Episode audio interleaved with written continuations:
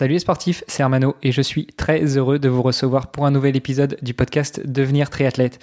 Juste avant de vous laisser entendre les messages habituels d'introduction et notamment le petit message d'Olivier qui fait la pub de Ohana, euh, la marque de textile de triathlon qu'il a lui-même créé il y a quelques années, eh bien je voulais m'excuser pour la qualité audio de l'épisode que vous allez entendre aujourd'hui. On a dû être agile, on a eu des petits soucis techniques, on a perdu un épisode qui aurait dû être diffusé ce mardi 11 octobre. Euh, et du coup eh bien on a enregistré dans la foulée un épisode avec notre invité du jour. Lohan a été super. Euh, mais mais mais là aussi on a on a eu des petits soucis.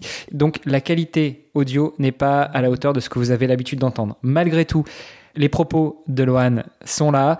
J'espère que tout ceci sera audible. Et si jamais vous avez des questions complémentaires ou même si vous voulez nous faire des retours sur l'épisode en lui-même, sur le contenu de l'épisode, sur la qualité sonore de l'épisode ou même des suggestions d'évolution ou de questions à aborder ou d'invités à recevoir pour les épisodes futurs, n'hésitez pas à venir sur les réseaux sociaux Devenir Triathlète, à nous faire un petit coucou, nous envoyer un petit message et puis si ce n'est pas déjà fait, eh bien allez sur Apple Podcast ou sur Spotify, mettre des étoiles et des commentaires, ça nous aide à nous améliorer et à être découvert.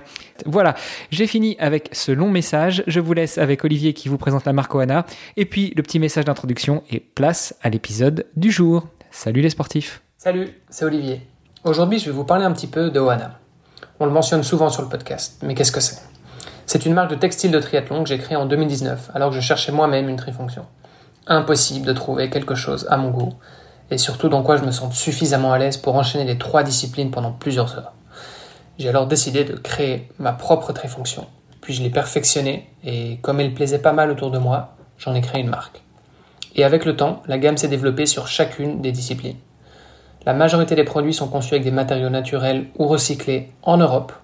Alors si vous voulez tester la marque ou si vous êtes tout simplement curieux, rendez-vous sur www.oana.boutique. La taille ne convient pas C'est pas grave, les retours et échanges sont 100% gratuits. Petite anecdote, la marque a été créée via une campagne de crowdfunding en 2020. Ça veut dire qu'on conçoit et on perfectionne chaque produit avec nos athlètes. Donc si vous avez des commentaires, des suggestions ou des questions, écrivez-moi sur la page contact du même site www.ohana.boutique. Ça s'écrit O-H-A-N-A.boutique. Je serai ravi de vous lire. Et maintenant, place à l'épisode. Prêt pour un nouvel épisode Alors, juste avant, je vous invite à aller faire un tour sur devenirtriathlète.com slash commande. Vous pourrez retrouver notre livre sous la direction d'Olivier à sept mains. On s'est mis autour d'une table pour vous proposer le meilleur pour savoir comment devenir triathlète, comment progresser en triathlon et enfin comment performer en triathlon. Je vous donne rendez-vous à la fin de cet épisode pour quelques derniers conseils. Allez, c'est parti pour devenir triathlète. Salut les sportifs, c'est Armano et vous êtes sur un nouvel épisode du podcast Devenir triathlète. Aujourd'hui, on va à nouveau franchir des frontières, mais en tout cas, euh, la personne qui est de l'autre côté de la France, mais qui est toujours à mes côtés pour ce podcast, c'est Olivier De Scooter, le fondateur de la marque Koala. Salut Olivier. Salut Armano. Et euh, cette semaine, nous avons comme invité euh, une personne qui réside côté suisse, si je ne m'abuse, à savoir Lohan du voisin. Salut Lohan. C'est exact. Salut, salut. Euh, bon, il y, a des choses qui trompent pas. Hein. J'ai entendu le s'ajoute tout à l'heure. Euh, j'ai l'habitude de, de coproduire un podcast avec euh, un, un helvète aussi, et j'ai l'habitude de cette expression-là, donc euh, je connais aussi. Euh, tu vas pouvoir nous en dire plus justement sur toi et puis sur sur ton attachement avec la Suisse, puisque le, le, la tradition dans ce podcast, c'est de laisser le micro à notre invité pour les premières minutes pour qu'il ou elle se présente. Donc, Lohan, dis-nous tout.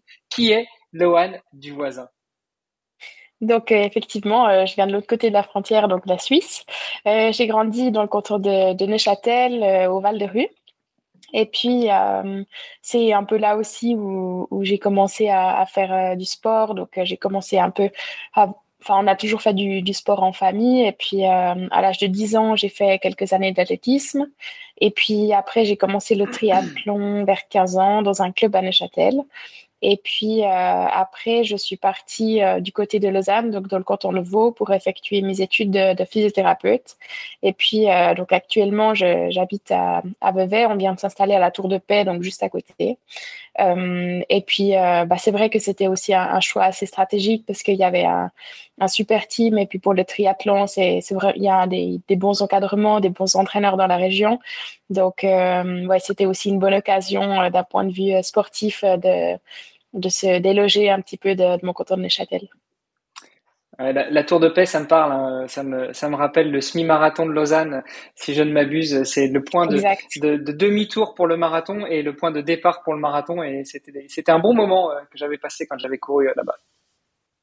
Trop bien. c'est vrai qu'il y a, il y a le, ouais, le marathon, il part depuis Lausanne et puis vous venez jusqu'à la Tour et puis après le retour euh, pour ceux qui font l'entier.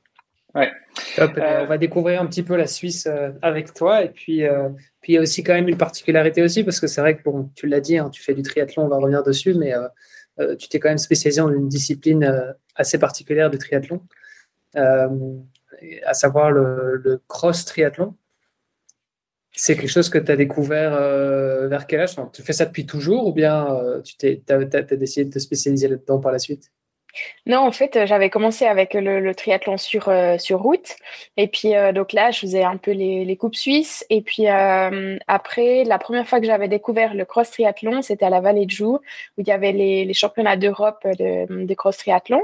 Et puis, je crois que c'était quelqu'un du club qui avait fait un petit peu de pub. Et puis, je me suis dit, ah, ben, ça peut être sympa. En plus, j'avais un VTT, on a toujours fait du VTT, du, du VTT en famille. Et puis, bah, du coup, j'étais allée faire faire euh, ces championnats d'Europe. Et euh, en plus, ça s'était super bien passé. J'avais fini deuxième euh, en, junior, donc c'était c'était plutôt cool et surtout j'avais eu trop de plaisir à faire ça. Et puis bah, après, par la suite, j'ai découvert justement le, circuit Xterra. Donc petit à petit, je faisais un petit peu les deux, des coupes suisses. Je faisais aussi un peu de, duathlon et puis justement des, des. Et, et puis, mais là, je continuais vraiment pendant 4, 5 ans. J'ai fait, j'ai mélangé un peu tous les circuits. Et puis après, à un moment donné, mon entraîneur m'avait quand même dit que, qu'il faudrait choisir parce que ouais, les, triathlons sur route, c'était une heure d'effort, alors que le, le cross triathlon, c'était plutôt trois heures d'effort. Et puis après, je voulais aussi un peu faire des duathlons où c'était aussi un petit peu plus long. Et, euh, et c'est vrai qu'en euh, en, triathlon sur route, et eh ben, vu que j'ai commencé à l'âge de, de, 15 ans, il y a des fois où j'étais assez frustrée, ou alors oui, j'arrivais à me j'ai pu me qualifier en junior pour des coupes d'Europe. Et c'était, des superbes expériences, mais avec euh, mon niveau en natation, j'arrivais jamais à sortir euh, dans le premier groupe de l'eau. Et puis, euh, et après, à vélo, j'avais, c'était toujours un de mes points forts. Et puis, du coup, toutes les filles, elles se mettaient dans ma roue. Et euh, du coup, je roulais toujours un peu toute seule, euh, sans avoir trop d'aide. Et puis, c'était souvent dur pour réussir à, remonter jusqu'au groupe de tête. Donc, quand c'était au niveau suisse, ça suffisait pour aller faire des podiums. Mais euh, bah, après, au niveau européen, ça suffisait pas du tout. Et, hum, et puis, bah, c'est vrai qu'à côté, il y avait justement l'Xterra où je commençais gentiment à prendre mes marques. Et puis, j'avais vraiment trop de plaisir à, à, essayer de m'améliorer, surtout pour le VTT. C'était super fun. Et puis, j'ai rapidement vu que la, la natation, elle n'avait pas la, la même place dans, dans cette discipline-là. Et, euh, et puis, euh, et après, en parallèle, ben, il y avait aussi euh, au niveau de mes études, j'avançais, je voulais faire physio. Et puis, euh, euh, et après, bah, quand je suis partie sur, euh, enfin justement sur ces études de, physio, et ben je me suis dit c'est la bonne occasion pour me lancer totalement dans l'Xterra, faire beaucoup plus de courses, et puis ça me permettait de progresser en, natation et dans les deux autres sports euh, d'évoluer aussi, et puis de développer d'autres capacités physiques, donc totalement complémentaires avec la route. Et, hum, puis, euh, et puis bah justement après, même si je sortais moins bien de l'eau, en, en Xterra ou en cross triathlon, ça a tellement moins d'impact euh, ouais, qu'on peut avoir tout autant de plaisir parce que c'est vrai qu'à force de faire les courses un peu depuis l'arrière, euh, c'est pas toujours euh, très, très motivant. Je savais que si je faisais une moins bonne natation, tout le reste de la course était quand même compromis. Donc euh, voilà un peu pourquoi je suis arrivée au, au, cross triathlon. Et puis après, j'ai toujours aimé le, le, jeu qu'il y a sur la, sur la route. Donc pour moi, depuis l'année prochaine, j'aimerais gentiment aussi revenir un peu euh, sur, la, sur le triathlon sur route et puis euh, essayer de, combiner les deux, les deux circuits. Ok, super. Et euh, on, va, on va revenir aussi un petit peu dessus. Hein. Qu'est-ce que c'est le, le, triathlon cross? Je pense qu'il y a, peut-être probablement beaucoup d'éditeurs qui savent, mais on, va quand même revenir dessus. tu dis aussi, alors si tu fais une mauvaise natte, c'est un peu compromis on fait allusion au drafting parce que une fois qu'en fait, euh, si tu si pas, si pas pris le groupe de tête, euh, bah, du coup, c'est un peu compromis parce qu'effectivement, tu parviens pas à le rattraper et eux, ils font du drafting. Ce qui est le cas sur des courtes distances, évidemment, c'est la réflexion n'est pas la même sur le long. Oui, effectivement, sur le long, c'est très différent. Donc, c'est pour ça que souvent, on a tendance à dire que les mauvais nageurs ont plutôt intérêt à aller se mettre sur du long, parce que justement, il n'y a pas cet effet-là. Et puis qu'en plus, en plus de ça, bon, la natation est quand même représente une partie moins significative en termes de proportion par rapport au reste. Euh, donc voilà, moi c'est mon cas, je sais que je suis mauvais nageur, donc je me suis dirigé plutôt vers du long, voilà. Mais, euh, mais, mais, voilà, après, les mauvais nageurs, ils peuvent aussi se diriger vers du triathlon cross. Exact. C'est vrai que ça, ça a aussi beaucoup moins d'impact sur le, cross triathlon. Et puis euh, après, on peut aussi avoir, enfin, il y, en a qui vont nager aussi super bien et puis qui, enfin, je pense que c'est pas forcément de se dire ouais, je nage pas bien et puis je vais sur le long ou sur du, du cross triathlon. Je pense que ouais, c'est juste une euh, par rapport à l'envie des résultats qu'on a, qu'on a envie d'avoir. Bien sûr, bien sûr. Encore une fois, hein, c'est dans une logique de performance. Tout le monde ne fait pas du triathlon pour, euh, pour aller rechercher nécessairement de la, performance ou faire un meilleur chrono ou quoi en tout cas un meilleur classement.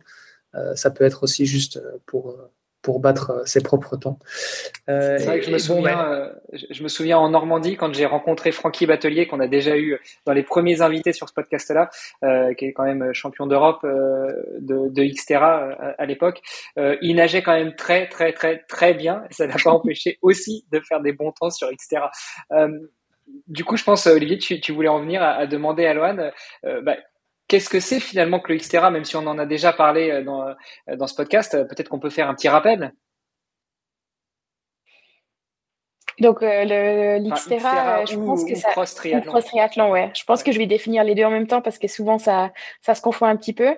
Donc euh, l'Xterra, je pense que ça fait un peu plus de, de 25 ans que, que ça existe, donc le, le label.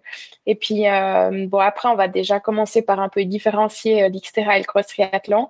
Donc à savoir que l'Xterra c'est c'est comme une entreprise, c'est comme Ironman qui a monté son propre circuit, mais à la base le, le circuit officiel des fédérations de triathlon c'est le cross triathlon. Et puis donc là, actuellement, on a seulement les championnats d'Europe et les championnats du monde de cross triathlon. Mais il n'y a pas d'autres circuits. Et puis alors que bah, ils ont leur propre circuit, ils ont environ, en, Europe, c'est là où c'est le, enfin, où le nombre de courses est le plus dense dans l'année. Mais euh, oui, il y a environ une course par pays. Et puis après, euh, c'est le même principe un peu que l'Ironman. Et pour les age group, euh, il y, a, y, a, un nombre de tickets qualificatifs par, par compétition pour essayer de se qualifier pour la finale des championnats du monde qui était jusqu'à jusqu'à l'année dernière à, à Maui, donc sur Hawaï. Et puis cette année, ça a été délocalisé ils ont voulu un petit peu euh, mieux répartir euh, les cartes, notamment euh, pour ouais, des questions financières pour les, élites, pour éviter aussi un peu les taxes, pour qu'on, parce qu'il y avait, il y avait une grande partie de, des athlètes qui venaient quand même d'Europe, et puis bah, pour nous, ça nous faisait plus de trajets au niveau de l'acclimatation. C'est vrai que c'est, enfin, il faut être bien à l'avance. Et puis, euh, et après, on avait quand même une taxe de, de 30% sur les price money, ce qui n'est pas le cas quand c'est en Europe. Donc, euh, c'est vrai que c'était aussi un des, des points qui a fait que qu'ils ont qu'ils ont délocalisé un peu la course. Donc maintenant, là, cette année, c'était à Molveno, dans les Dolomites en Italie. Et puis, euh, ça va y rester en tout cas une année, peut-être une année supplémentaire. Et ensuite, ils aimeraient changer euh, tous les trois ans environ euh, de, lieu pour, pour la finale sur, sur. Et puis, oui, après, les, les, principales différences entre cross triathlon et Xterra, donc c'est les mêmes concurrents. Par contre, c'est vrai que sur le cross triathlon, le, VTT est un petit peu moins technique. Souvent, ça peut être un peu plus euh, un peu plus roulant. Et puis, les distances sont légèrement plus courtes sur un cross triathlon que sur un Xterra. Sur un cross triathlon, on va être aux alentours des, des deux heures, alors que sur un Xterra, on s'approche souvent des, des trois heures d'effort. Et puis euh, trois heures pour les meilleurs. Ouais. et puis, euh, ouais, sur l'Xterra, c'est vrai que les le, la principale différence, c'est quand même les, les 30 kills de VTT où on aura, euh, maintenant, on a quasiment partout au moins 1000 mètres de dénivelé, alors que sur euh, l'année dernière, euh, il y avait 300 mètres de dénivelé sur les championnats du monde de cross triathlon. Et puis, ouais, sur cross triathlon, c'est 1 km de natation, 20, 25 de VTT, et puis 6 en course à pied, alors que sur l'Xterra, c'est toujours 1 kg et demi, 30, voire 35 de, de VTT pour l'Xtra France 40 et puis 10 de, de course à pied. Mmh. De, manière générale, les, parcours, en fait, dès qu'on fait du cross, bah, forcément, par définition, les, les, parcours sont beaucoup moins standards. Oui, oui, clairement. C'est ça, c'est des, des, terrains accidentés. Après, la, course à pied, ça c'est toujours sympa, autant sur l'Xterra que sur le cross triathlon. C'est quand même, c'est pas du, trail euh, euh, comme on voit maintenant, ceux qui font de l'ultra trail, ils doivent marcher la moitié du parcours. Là, c'est vraiment des, terrains où on peut courir, où on peut quand même avoir une certaine vitesse sur la course à pied, ce qui est assez euh, satisfaisant. Donc, c'est vrai que c'est toujours, oui, il y a de la technique, il y a du dénivelé, mais on peut toujours avoir une certaine vitesse sur ces parcours-là. Oui, c'est un peu plus comme le, ce qu'on appelle le cross, en fait, tout simplement, où on est sur un parcours. Euh, exact, ouais. Mhm. Euh, plus ou moins, c'est pas, c'est pas, c'est pas du trail très technique avec de la descente où on doit mettre les mains par terre, etc. Euh, mais bon, c'est quand même, comme tu dis, accidenté. C'est avec, avec des belles relances à chaque fois et des efforts très, très intensifs. moi, je me souviens, j'avais, j'ai fait un petit peu de cross à l'époque et bah, au niveau départemental et régional, et déjà, c'était, enfin, moi, j'explosais complètement sur la fin. C'était des trucs euh, hyper, euh, enfin, tu, montes hyper haut dans les tours, quoi, euh, très très vite. Donc c'est ça un effort très particulier. Et donc du coup, ouais, le cross triathlon, effectivement, c'est peut-être un peu plus similaire au cross qu'au trail, en fait. Oui, oui, c'est vrai que c'est assez similaire. Et puis, ouais, on peut même comparer des fois l'effort, enfin, on compare à celui qui est fait à, à VTT, donc c'est beaucoup moins linéaire. Euh, inversement à du triathlon sur route où là c'est vrai qu'on va chercher à travailler beaucoup beaucoup au seuil et puis euh, pour parce qu'au niveau de la fréquence cardiaque on sera on sera toujours dans, dans une même zone alors que c'est vrai que là sur le cross triathlon ça ça aussi on monte très haut et après on, descend quand même assez bas dans, certaines ouais dans certaines descentes. Donc il y a y a toujours un peu cette variation de, rythme cardiaque et puis euh, bah, au niveau de, l'effort être capable de reproduire ça après enfin de s'entraîner en conséquence pour reproduire ça lors des compétitions. Et alors, je ne sais pas, hein, peut-être, c'est peut-être le cas ou non, tu me diras, mais euh, en tout cas en cross, euh, moi j'ai l'impression qu'il y a aussi un côté, euh, en fait, tu dois trouver le bon moment pour dépasser, parce que parfois tu es dans des, dans des chemins qui sont relativement étroits. bon, c'est pas du single track tout du long, mais, mais voilà, parfois c'est difficile de dépasser parce que justement c'est étroit, il y a les branches, tu es, es un peu entre les buissons. c'est le cas aussi en cross triathlon oui, alors après, ça dépend des parcours, mais c'est vrai qu'il y, a toujours certains endroits où clairement on peut pas, on peut pas dépasser. Après, c'est jamais comme ça sur toute la course, mais c'est vrai que y a, on sait que quand on entre dans un, dans une partie de single, eh ben, qu'il faut euh, soit avoir dépassé avant, et puis même après pour l'alimentation, il y a certains parcours où, où c'est, où c'est, il y a seulement trois endroits sur la boucle où on sait qu'on peut s'alimenter euh, euh, en étant, ouais, serein, parce que c'est vrai que à, inversement à, un triathlon sur, route où là euh, on peut prendre on peut s'alimenter presque euh, sur tout le parcours. Là sur le, cross triathlon c'est vrai que c'est important toujours de, reconnaître ça euh, les jours avant la course. Et, et, du coup tu nous disais tout à l'heure que tu avais découvert ou tu t'étais mise au cross triathlon après un premier début de carrière sur le, triathlon classique, le triathlon sur route. Euh, si, je calcule à peu près bien, ça fait une, dizaine d'années finalement que tu es dans le triathlon. Euh, pourquoi est-ce que euh, finalement tu as à nouveau envie de revenir au triathlon sur route? Est-ce que c'est pour retrouver un petit peu plus de régularité dans l'effort, comme tu nous disais tout à l'heure, versus le cross triathlon où c'est tout le temps beaucoup de relance, beaucoup de cardio? Ou est-ce que c'est pour aller tester un petit peu la performance, aller chercher la gagne sur, sur d'autres sur, d'autres euh, épreuves euh, ou tout simplement pour te tester aussi? Um, Oui, je pense qu'il y, a plusieurs éléments. Déjà, c'est vrai que moi, j'adore le, la route, enfin le, vélo sur route. Euh, j'adore ça. Et puis, je m'entraîne beaucoup, même pour le cross triathlon avec mon vélo de route. Et, et puis, euh, donc, pour ça, c'est vrai que j'aimerais aussi beaucoup retourner sur la route. Et puis après, il y a, pendant la course, c'est vrai qu'on est toujours en, groupe, on est toujours en pack. Et puis il y a un peu cet effet de jeu qu'on retrouve des fois un peu moins sur le cross triathlon parce que vu que c'est aussi des efforts plus longs, il y a quand même plusieurs moments dans la course où on est assez seul. Et, c'est vrai que bah, là, sur la route, on est toujours en groupe. et puis c'est super, euh, ouais, le, le, le challenge qu'il y a, et ben ça, ça me manque un petit peu. Et puis, euh, et après, oui, pour la, moi j'adore aussi la, la, course à pied et puis de pouvoir faire des, des 10 kills forts derrière, et ben ça c'est aussi plaisant justement d'avoir cet effort assez lisse, assez soutenu. Et hum, donc pour ça, j'aimerais retourner sur la route. Et puis après, c'est vrai qu'il y a aussi toujours un peu, pas un sentiment d'inachevé, mais j'ai dû faire un choix à un moment donné vu que je voulais aussi faire mes études. Et puis, ben, c'était aussi ça où, où, où j'ai fait le choix de faire mes études et de faire le cross triathlon. Mais à côté de ça, le, le, on a, au niveau de l'entraînement, on a gardé, et puis j'ai, enfin, on a beaucoup travaillé sur la natation et puis c'est le but euh, dans les, dans les prochaines années de encore beaucoup travailler sur cette natation-là. Et, et c'est vrai que quand je nageais euh, cinq fois par semaine pour le cross triathlon, ça me sert à rien, mais je le faisais parce que je savais que je voulais retourner sur la, sur la route et puis euh, bah, qu'il faut que, que j'aie un, un, bon niveau en natation pour ça. Mmh. Et, en termes de volume d'entraînement, c'est moins d'entraînement sur le, le, cross? Parce qu'il y a peut-être un peu plus de technique? Mmh, non, je pense pas. Enfin, ça dépend, ça dépend des filles, je pense. Mais, euh, mais je veux dire, si on prend, enfin, tu n'auras pas la réponse exacte, hein, mais, mais, je veux dire, si on prend, euh, je sais pas, le top 100 euh, route et cross et tu regardes la moyenne, tu vois, du, du nombre d'heures d'entraînement par semaine, tu crois que c'est pareil entre cross et route?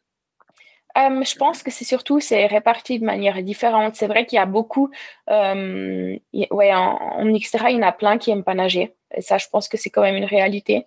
Et, et puis, euh, donc, qui, qui nage peut-être trois fois, quatre fois une heure dans la semaine, et puis ça suffit pour, euh, je sais pas, si quelqu'un il s'entraîne 15 heures, eh bien, il, nage trois fois une heure, il court trois fois une heure et tout le reste, ça se fait à BTT parce que c'est là où on passe le, plus de temps dans la discipline et puis c'est là où on a le plus à, gagner finalement. Donc, euh, ouais, peut-être que c'est réparti différemment les, les heures, euh, les heures de la semaine euh, en fonction des disciplines. Ce qui, est, ce qui est intéressant parce que euh, en triathlon, on a, enfin en triathlon sur route, en tout cas, on pense pas forcément à ce rapport s'entraîner plus sur le vélo euh, que que sur la course à pied ou sur la natation. Enfin, la natation, ça, ça reste toujours un, euh, un impondérable et, et ça, ça, demande toujours beaucoup de volume d'entraînement. Mais c'est vrai que euh, j'ai pas l'impression qu'on fasse souvent la différence entre les heures sur le vélo et les heures sur la course à pied. Alors que euh, sur le cross triathlon, là, tu nous dis vraiment le maximum d'effort, il est vraiment à mettre sur la partie VTT, quoi. Oui, c'est vrai que, que, sur la route, eh ben, ouais, mon, mon coloc qui, qui, qui essaye de se qualifier pour les Jeux sur la, sur la route, euh, il fait tous les jours les trois disciplines et puis justement, il varie pas forcément le. Ouais, justement, il, il, ajuste, il ajuste pas les, les, le nombre d'entraînements par discipline euh, en fonction du temps passé dans, dans l'épreuve. Mais. Euh, moi, je pense que c'est clairement à, à, VTT. En fait, il faut passer tellement d'heures pour être bien. Et puis, il faut faire le volume avec le vélo de route parce que à, VTT, on, fait clairement moins de kilomètres. Donc, euh, toute la, période hivernale, elle se fait principalement sur le vélo de route, voire en cyclocross. Il y en a pas mal aussi qui font justement du, cyclo en hiver. Et puis, euh, et après, euh, en, été, il faut quand même ouais, passer pas mal de temps pour entraîner la technique. Pour, euh, ouais, je pense qu'il y a plus d'aspects dans l'entraînement à entraîner euh, avec le, VTT, donc dans le, enfin, ouais, dans, dans que par rapport à la route où, au final euh, ils font ouais, des, grosses séries, mais c'est vrai que si, si on sort bien de l'eau en, natation sur le triathlon sur route, après le vélo, il n'y a pas besoin d'avoir ouais, il faut juste être capable, enfin je dis juste, mais oui, il faut être capable de, tenir le groupe, mais sinon il n'y a pas besoin d'être capable de, rouler tout seul, alors que là, sur etc., on doit être capable justement de maintenir un bon rythme soutenu en étant seul. Mhm. C'est intéressant aussi ce que tu dis parce que c'est vrai que souvent sur, pour les triathlètes sur route, la période hivernale, c'est synonyme de home trainer, mais aussi de VTT. Et, pour vous, pour les, les cross triathlètes, c'est plutôt le contraire. C'est l'été, euh, on va faire la technique en, en VTT, et l'hiver, on va passer sur la route pour faire du volume. C'est assez intéressant.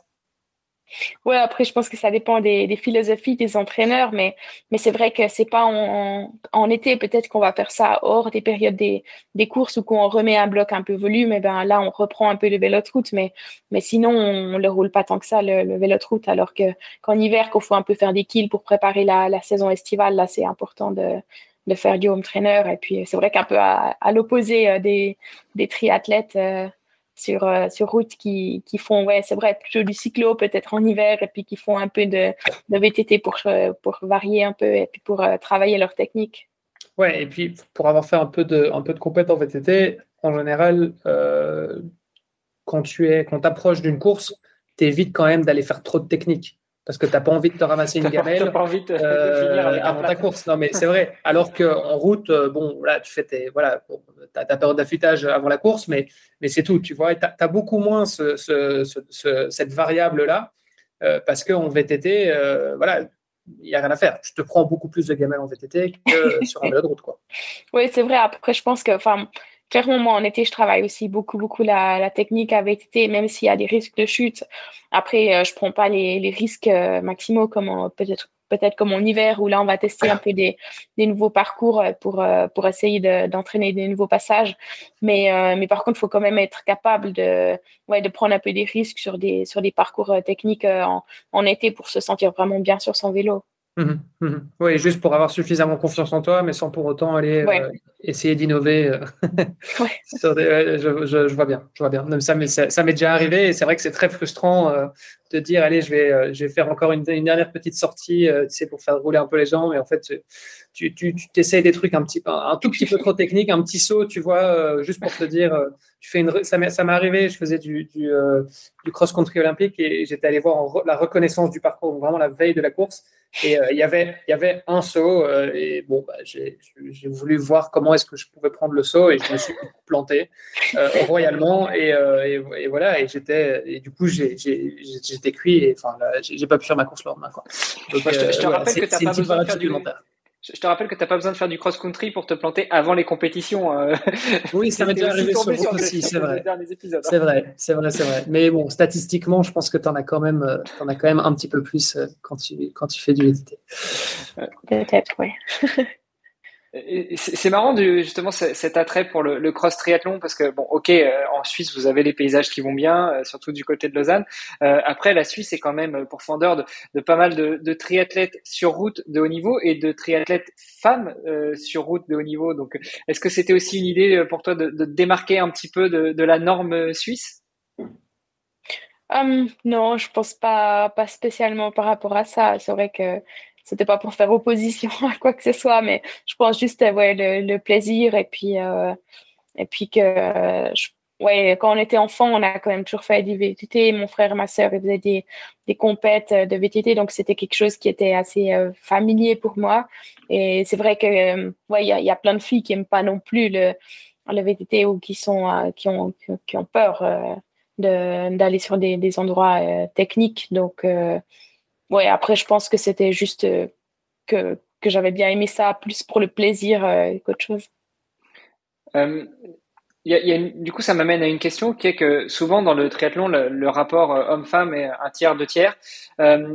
au niveau du, cross triathlon, c'est quoi le rapport? Est-ce que vous vous sentez un petit peu en, sous-nombre au niveau féminin ou est-ce qu'il y, a, y a autant de femmes que d'hommes qui pratiquent le cross triathlon cross ou Xterra, on, va rester sur une dénomination assez générale pour éviter de préciser à chaque fois.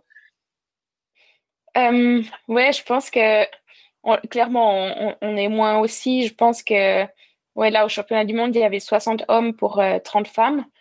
Et euh, donc, chaque année, depuis que j'ai commencé, en tout cas, on est, on est toujours plus.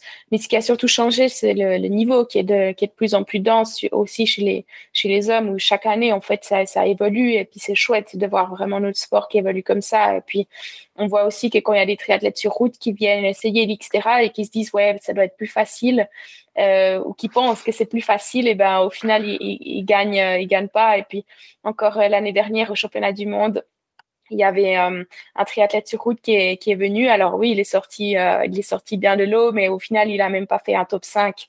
Donc euh, ouais, et ça arrive souvent qu'il y en a qui, qui viennent essayer. Donc pour nous, c'est aussi valorisant de voir que, que nos disciplines, qu'il y a du niveau. Après, c'est vrai qu'entre les entre les hommes et les femmes, je pense que, en tout cas actuellement, le niveau il est quand même moins dense entre les 30 femmes au départ que les 60 hommes. Euh, oui, parce que je pense que le, chez, les, chez les femmes maintenant, on est 10 à, où, il y a un bon niveau, où c'est assez dense. Et puis après, derrière, c'est vrai que qu'il y a quand même des, des, gros écarts entre la première et la dernière, alors que, que chez les hommes, c'est, là maintenant le, le, niveau il vient super élevé. Et puis, enfin, c'est plus toujours les mêmes qui gagnent, ou ça change aussi plus. Et puis, on voit que s'il y en a un qui est pas bien un jour, et ben c'est plus possible de, faire un top 10. Mmh, mmh, mmh. Ouais. ouais, non, et puis c'est vraiment c'est des efforts qui sont très différents. On monte beaucoup plus euh, dans les tours, c'est beaucoup plus explosif. Il faut avoir mm. cette capacité aussi de récupération euh, très rapide, là où euh, ouais, le triathlon classique, ou en tout cas, surtout si tu vas sur du, sur du long, là, le but, c'est la régularité. C'est le seul truc qui paye, entre guillemets. Sur le, le triathlon, oui, c'est très différent. Mm-hmm.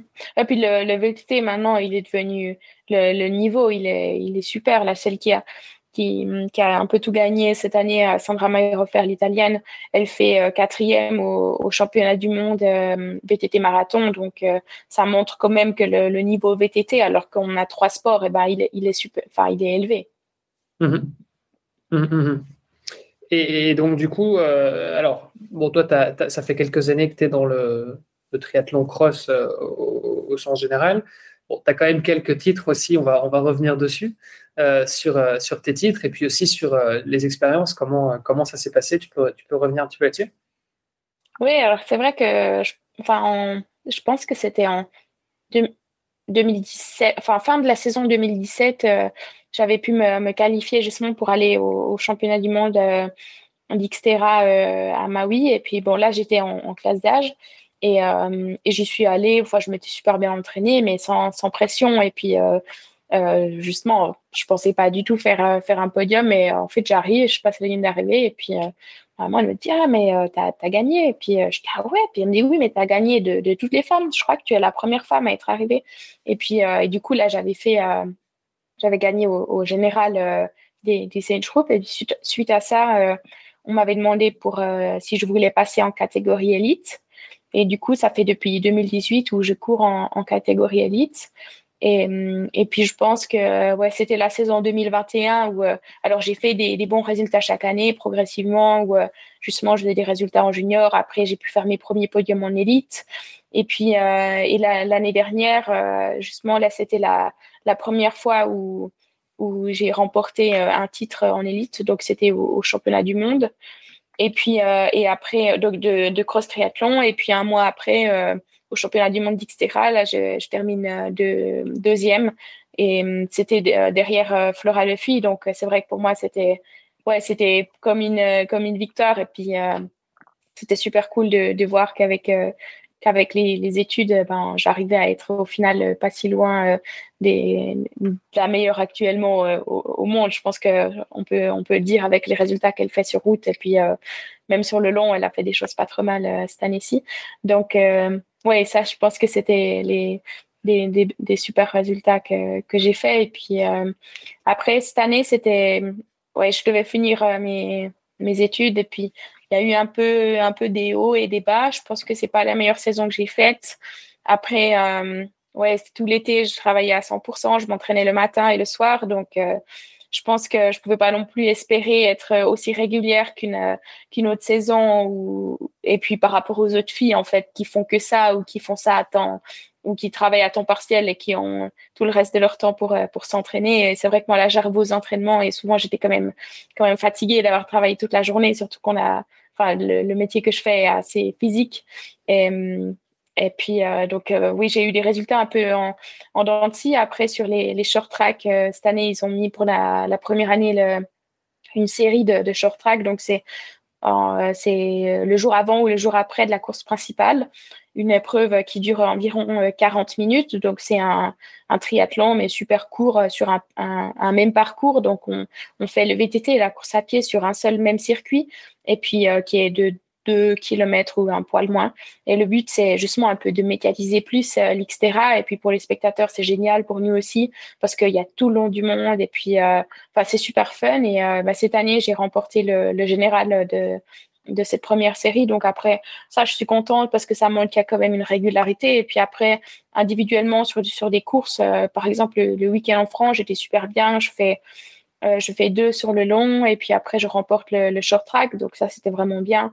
Et puis euh, au championnat d'Europe, euh, je termine troisième.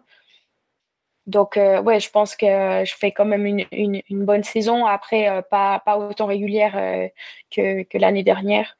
Mais bah après, il y a, plein de, projets un peu nouveaux qui arrivent. Là, je termine en décembre et puis après, je vais pouvoir travailler à 40%. Donc, je savais aussi que ouais, ce serait pas comme ça sur le, sur le long terme. Et tu dis, tu dis je, je, termine en décembre, tu parles de tes études? Exact, oui. J'ai encore un, dernier stage. Euh, donc là, les, on a de la, formation pratique dans les études où, où deux mois par année où on, travaille en, cabinet. Et sauf la dernière année où c'est une fois trois mois et une fois deux mois. Et moi, j'ai fait le, la pratique cet été de trois mois. il me reste encore la, la dernière de, de, de deux mois. Ok. Et donc là, c'est euh, c'est quoi? C'est physio, hein, c'est ça?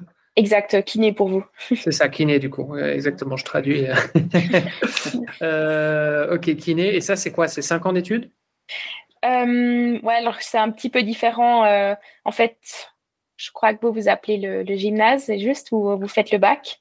Ça, dépend à qui tu t'adresses, parce que Hermano est français, moi je suis belge, tu vois, donc déjà, ah, même entre nous, euh, on ne parle pas, le, ah parle pas la même langue. bon, alors en gros, il faut un, bac, euh, le lycée, en gros, qu'on fait après les études. Ouais, les études euh, secondaires, ouais. Exact. là, moi, j'avais fait un, apprentissage d'assistante en soins et, avec une maturité professionnelle, et puis, et après, pour faire enfin ça, ça nous permet d'avoir le papier euh, pour entrer en, haute école. Et, euh, puis, euh, pour moi, j'avais pas été prise la, première année parce qu'en en Suisse, c'est sur concours. Donc, ils prennent 50 étudiants alors qu'on est 350 à, se présenter. Et puis, donc, la première année, j'avais pas été prise. Alors, j'ai fait une, une, autre passerelle qui me permettait d'aller à l'Uni au cas où je pouvais pas faire ce que je voulais. Et puis, la deuxième année, là, j'avais été prise en, en, physio et, et là, c'est trois ans à l'école. Ok, d'accord, ça marche. Mais donc, du coup, ça veut dire que tu as quand même enchaîné ça euh, sur euh, bon, trois ans, plus encore les années de plus ou moins préparatoires, euh, enfin, en tout cas, les années que tu avais fait avant.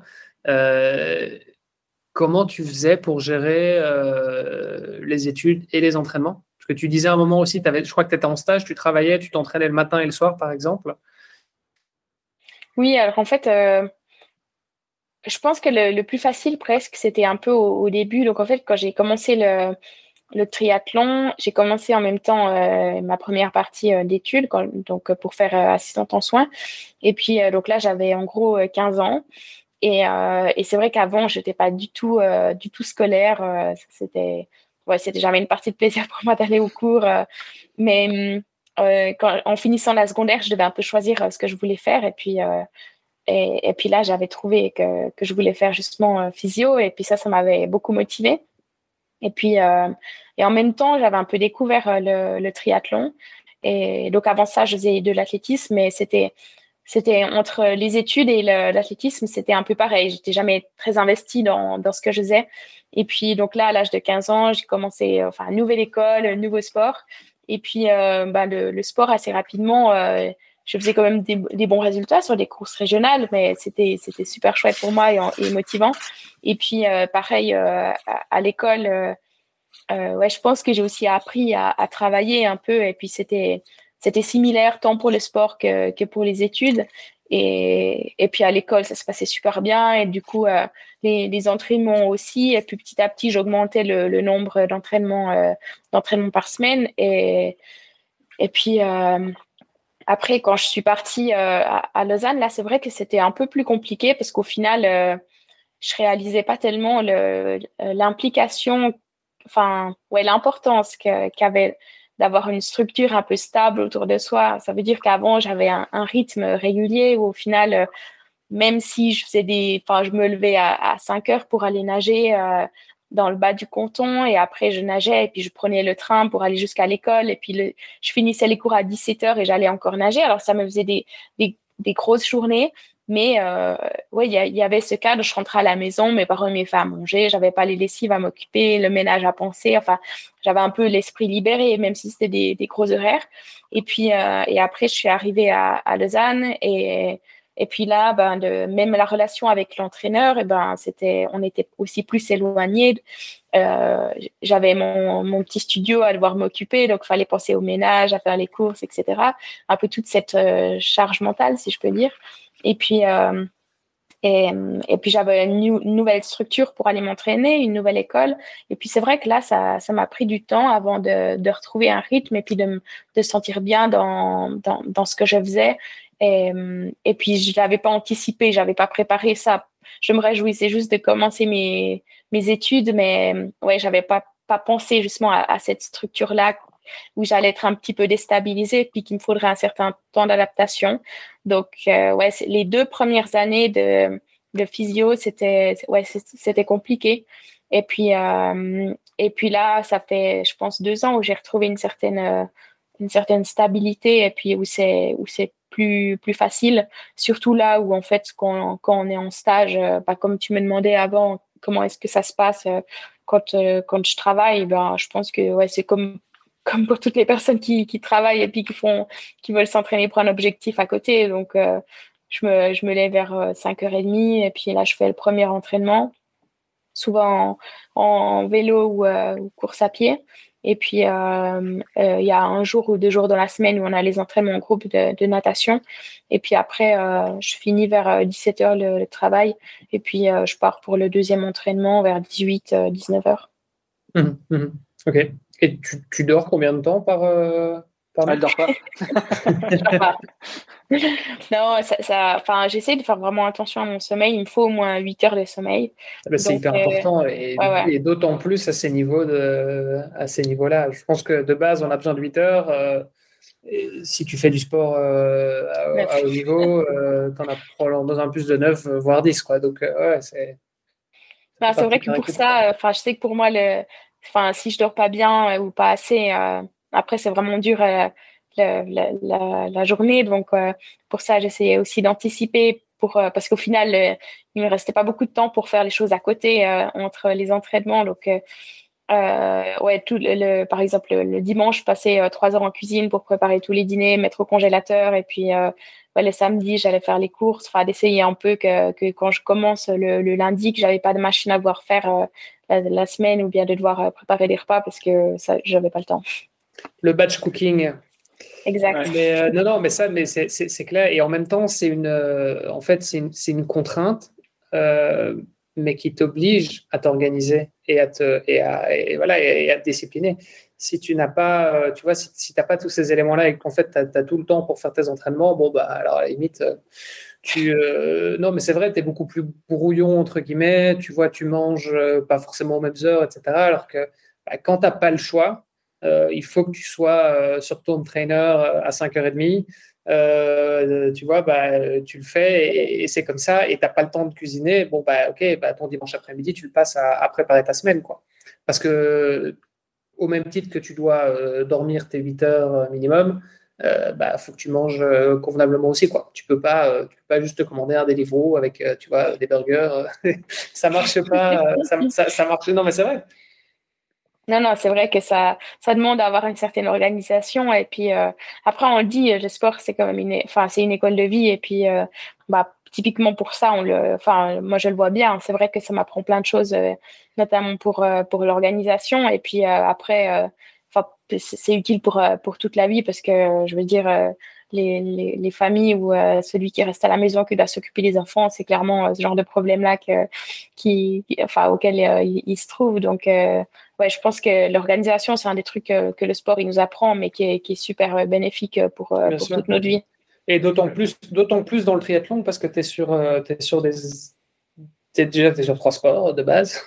et, puis, et puis, du coup, c'est des organisations qui sont différentes. Enfin, je, pense que l'organisation et la gestion du temps pour un triathlète est d'autant plus importante que, tu vois, pour, je un cycliste ou un, nageur, par exemple, parce que, bah, le nageur bah, il sait qu'il va à la piscine tous les jours, euh, voilà, c'est la même chose. Mais euh, le, triathlète, bah, il doit s'occuper de sa mécanique euh, pour le vélo, il dépend des heures de la piscine. Tu vois, éventuellement du stade, s'il court en stade de temps en temps, ou, la mhm. salle de gym parce qu'il veut faire du, tu vois, il veut, il veut courir à l'intérieur. Enfin, tu as, beaucoup plus de, en fait, as encore plus de contraintes et je pense que c'est pour ça que c'est d'autant plus important. Et d'ailleurs, c'est vrai que, on, on dit parfois que le, le triathlon, c'est un, peu le, un peu le nouveau golf, entre guillemets, dans le sens où tu as beaucoup de, tu as beaucoup de CEO et de, euh, tu vois, des gens qui ont déjà des, journées bien remplies, euh, qui vont faire du triathlon parce que c'est un peu le, un peu, le, le, sport ultime, entre guillemets, où, tu es bon dans toutes les disciplines, etc. Et voilà.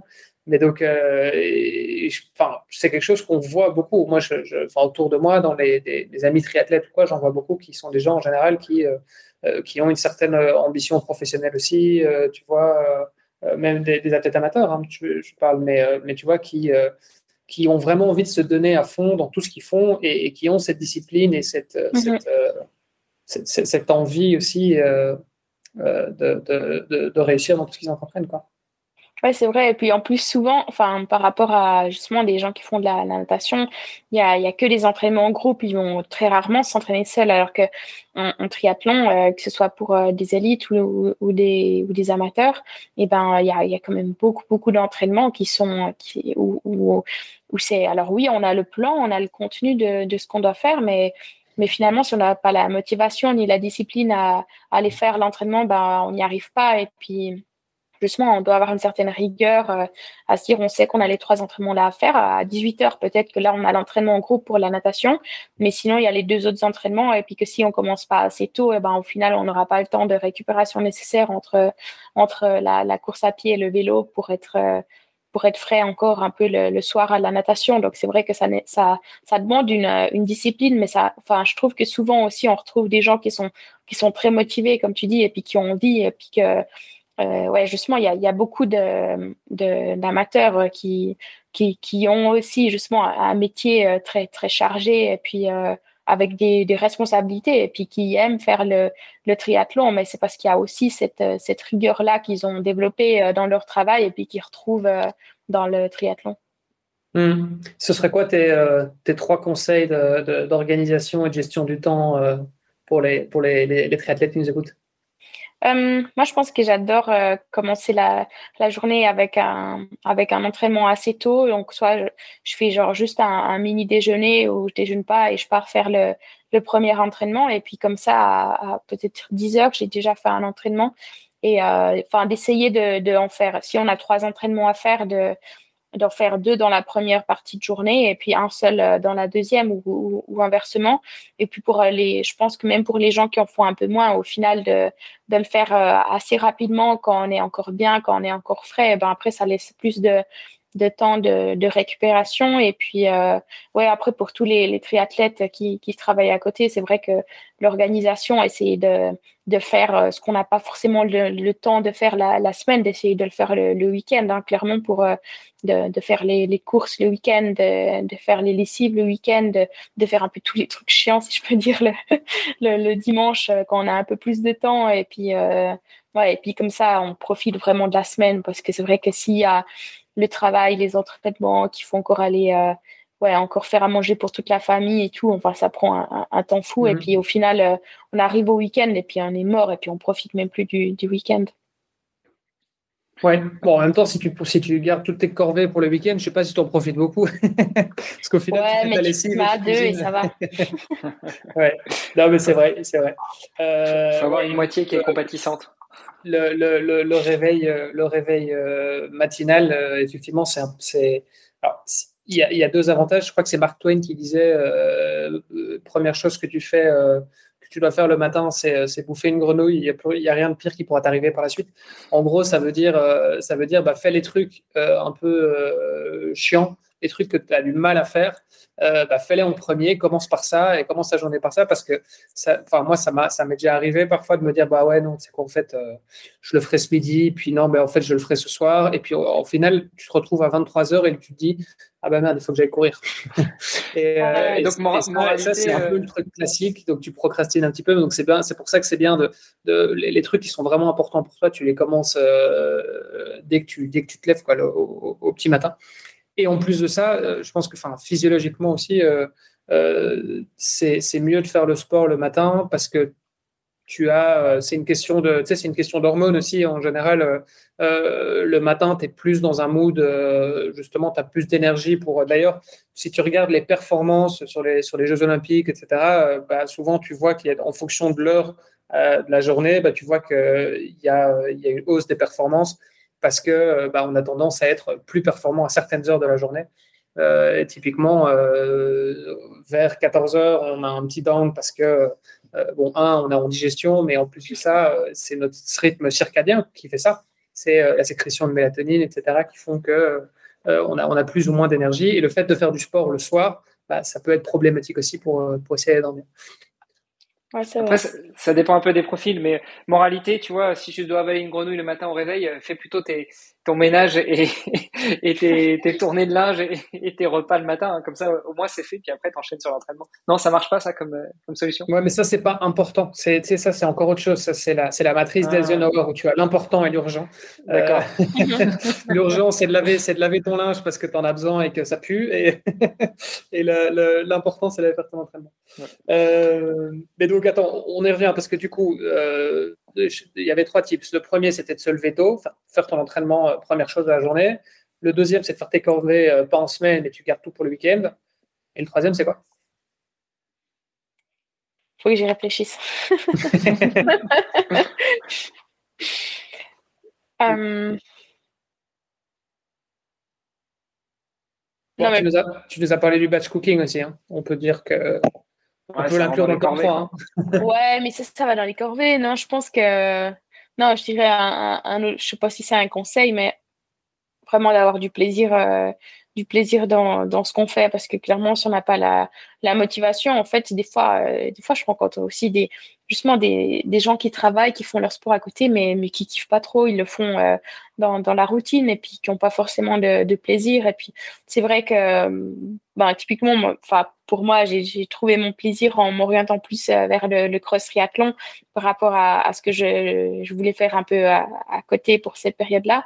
Mais euh, ouais, je pense que c'est vraiment important de, de trouver le, le, sport qui nous plaît et puis que c'est pas parce que le, le, le triathlon c'est le, nouveau golf comme tu disais que que, que forcément c'est bien pour euh, pour tout le monde et puis euh, ouais, je pense que vraiment c'est important d'avoir quelque chose qui, qui, qui nous plaise et puis pas de le faire par rapport euh, au, au, regard externe des autres, par rapport à la ouais à la prospérité d'un d'un sport ou, ou quoi que ce soit. Mmh, ouais, bon après, euh, je pense que celui qui euh, qui aime pas faire du triathlon mais qui se force, à mon avis, il doit pas y en avoir des masses non plus parce que. ah ouais, non, c'est vrai que euh, tu vois, il y a un moment, c'est quand même. Hein. c'est quand même lourd, quoi. mais ok. tout à l'heure, tu... Vas-y, vas-y, lui. Non, je, bon, je disais, c'est effectivement assez assez général, ce qui est moi, je trouve que ce qui m'aide beaucoup à me, à me, pousser, en fait, parce que c'est clair que, bon, faut qu'on se le dise, il y a tous des moments, même si on kiffe euh, notre sport euh, et qu'on est passionné, il y a tous des moments où on n'a pas envie. Euh, on n'a pas envie d'aller s'entraîner, il fait froid, il pleut, on est fatigué, euh, on a envie de faire euh, mille choses, mais, mais pas aller s'entraîner. moi, il y a un truc qui m'aide énormément, c'est le fait d'avoir mon plan d'entraînement et de savoir exactement, bon, en fait, cette, cette séance-là, il faut que je la fasse parce que ça fait partie de, euh, de la suite. C'est ça qui va faire que je vais pouvoir arriver aussi à, à, mon objectif et donc de mettre systématiquement des trucs. Et moi, parfois, il y, a des, il y a des périodes. Là, je suis dans une période comme ça. Tu vois, j'avais un, euh, un marathon là, il y a jusque il y a, il y a 10 jours. Euh, et donc, j'avais encore un plan d'entraînement jusque-là. Et puis, après marathon, bah, mon coach m'a dit bah, OK, maintenant, lève le pied. quoi. Et en fait, moi, lever le pied, pour moi, c'est en fait, j'ai du mal à lever le pied de manière euh, déstructurée, tu vois. Euh, juste me dire, bah oui, je lève le pied et je vais faire du sport aux sensations, j'ai beaucoup de mal avec ça. Par contre, euh, à la limite, tu vois, je préférais qu'ils me disent, bah, tu fais trois fois du yoga sur ta semaine, tu vois, mais d'avoir un truc, d'avoir tes objectifs, d'avoir un programme et de savoir, OK, il faut que je suive mon programme, même si c'est un programme qui va me permettre, moi, d'être un peu plus zen et de méditer ou de récupérer ou peu importe, tu vois, quel est l'objectif. Mais j'ai besoin de me mettre un objectif et d'avoir un programme pour atteindre cet objectif-là. Bon, après, c'est quelque chose de très personnel. Hein. Tout le monde, voilà, tout le monde souffre pas de, ces problèmes-là. mais, mais moi, je sais que c'est quelque chose qui m'aide énormément à, sortir et, juste à, faire, faire mes entraînements. Ouais, c'est vrai que, d'avoir un, plan, c'est quelque chose qui, aide beaucoup. Hein. Là, moi, pendant la pause, euh, je n'ai pas de plan, mais il y a une semaine toujours où, euh, où justement, où je peux euh, quand même reprendre un peu les, les, entraînements. Et puis la semaine un peu avant la pause, où, où j'ai plus de plan et puis il me dit bah tu t'entraînes un peu quand tu as envie. Et c'est vrai que là je vois que c'est vraiment dur et puis que j'arriverai pas à m'entraîner sans plan parce que comme tu dis tu, ouais, les, les, premiers jours tu as envie de faire plein de trucs et puis après en fait c'est un peu tout ou rien. Et du coup tu es là mais je suis en pause je vais faire ce que je fais pas d'habitude et en fait tu arrives à la fin de ta journée déjà. Enfin moi j'ai l'impression de d'avoir rien fait juste parce que j'ai pas fait de sport mais que j'ai fait plein d'autres trucs. Mais enfin c'est comme si euh, quand t'as pas de ton sport t'es pas toi non plus. Et c'est pour ça que que quand je dis de, de faire l'entraînement euh, tôt au, réveil, c'est aussi que tu le fais pour toi et puis que tu, tu te sens bien et c'est des choses qui sont importantes pour toi pour être après bien tout, tout le reste de, de, de, ta journée. Alors que ouais, c'est vrai que sans le plan, et eh ben, des fois tu fais d'autres trucs avant, bah, des trucs un peu euh, comme la lessive où au final c'est pas une obligation. Genre tu dois le faire, mais si ça attend le lendemain, il euh, y a personne qui est mort. Quoi, alors que... après, j'espère que tu n'attends pas ta fin de saison pour faire ta lessive quand même. Parce que là, je la mets au congélateur. ok, et pour revenir sur le, sur le batch cooking, parce que bon, je ne sais pas si tout le monde connaît ça, mais euh, en gros, c'est le, comme on dit en français, c'est la cuisiner par l'eau, c'est ça? Euh, Bon, en gros, c'est préparé, euh, c'est le dimanche. On parle de batch cooking aussi maintenant. Ok, bon, bah super. donc, je sais que les Français sont parfois un petit peu moins friands des, des anglicismes. Mais euh, ouais, en fait, le batch cooking, c'est juste, euh, juste préparer euh, tes plats à l'avance. Donc, une fois par semaine, tu te prends. comment, comment tu t'organises, toi? Bon, après, moi, je le fais un peu plus qu'une fois par semaine, mais en gros, le, dimanche, enfin, je fais les, les, les plats qu'on ne peut pas trop mettre au congélateur pour le début de semaine. Et puis, genre, en gros, je fais une casserole où je mets pas mal de de, ouais, de, légumineuses ensemble. Je fais un petit mélange. Et puis, euh, et après, sur une plaque, je mets plein de légumes, huile d'olive, et puis ça, je mets au four. Et, euh, et puis ça, je sais que ça se conserve un peu plus longtemps. Et puis, euh, si c'est pour plus tard que le mercredi, je mets au congélateur. C'est mieux quand même pour, pour les nutriments. Et puis, euh, et après, si c'est des choses fraîches, euh, genre je fais souvent un gros saladier de, avec un peu un, mélange de, de, de, légumes pour faire une salade. Et puis, euh, donc ça, c'est des choses où justement féculents et puis légumes, j'essaye de faire à l'avance. Et comme ça, le, le soir même, j'ai plus qu'un petit truc à rajouter pour éviter de manger, enfin d'avoir l'impression quand même de manger chaque chose, enfin toujours la même chose. Au, au, repas. Quoi. Je sais qu'il y en a qui font exactement les mêmes boîtes pour tous les jours, mais alors ça, moi, j'arrive pas enfin, à manger tout le temps la même chose. Après, on est un peu lassé, mais au moins d'avoir un peu une base et puis que quand on rentre de l'entraînement, qu'on puisse euh, ouais, recharger rapidement euh, sans devoir euh, passer une heure en cuisine. Bon, après, tu peux aussi varier avec les différents produits que tu prends pendant ton alimentation, pendant tes entraînements. Donc, les bars, les gels, les, les shakers, ou est-ce que tu n'es pas du tout une adepte de ces aliments-là? Non, alors, ouais, les, les bars, ça va, j'ai des bonnes barres, heureusement. non, les, les gels, je prends rarement parce que j'aime vraiment pas ça.